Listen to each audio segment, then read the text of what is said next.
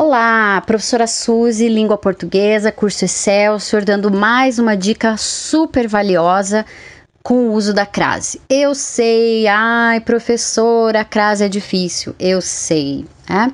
E é a queridinha dos concursos. Então, dica bem rapidinha para ajudar vocês aí no no entendimento do que é a crase. Então, a crase é uma situação gramatical. O que, que ela representa? Ela representa a fusão que existe, então, entre a preposição a e o artigo a. É como se fosse, como se existisse a possibilidade de ter um a mais a tá? Mas em língua portuguesa isso não existe, vocês nunca vão encontrar nada escrito com A mais A. Então, para indicar essa fusão do A mais A, a preposição com A artigo, a gente identifica então com o uso do acento grave. Então, o acento, aquele acento tortinho que tem lá em cima da letra A, não é a crase, tá? A crase é a situação gramatical. O acento que marca a crase é o acento grave, tá? Então, dica bem valiosa para vocês. Primeiro, para eu ter a fusão então de uma preposição a com o artigo a, eu preciso ter palavras que precedem então com o artigo a, palavras femininas. Então a crase só vai acontecer diante de palavras femininas. Palavras masculinas nunca terão a crase, tá? Então a gente vai ver ali, né? Já é um, um ótimo passo ali para a gente entender que não vai acontecer crase diante de palavras masculinas, porque eu preciso ter então a situação do a mais a. Muito bem, então pode acontecer crase, gente, diante de expressões adverbiais, como à direita, à esquerda, à procura, à espera, à noite. Expressões temporais também, construídas com número, principalmente de horas, também são precedidas de crase, tá? Então, às 6 horas, à 1 da tarde, às 17 horas, eu tenho crase.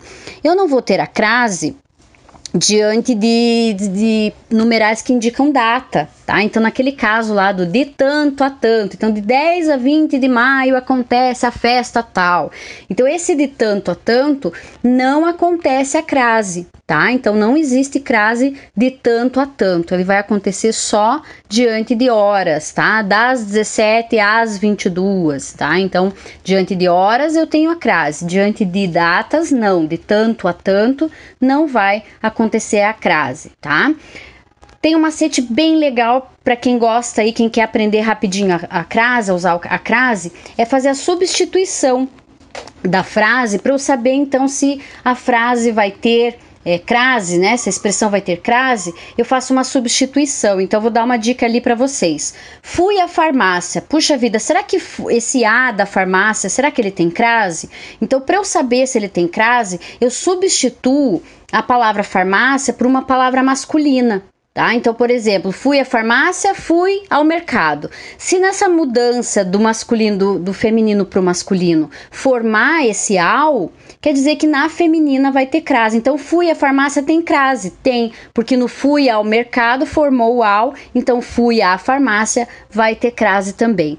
Macete legal, funciona, a gente utilize e usem bastante, tá? Expressões repetidas não tem crase, dia a dia, passo a passo. Antes de verbo não tem crase, antes de palavra masculina não tem crase.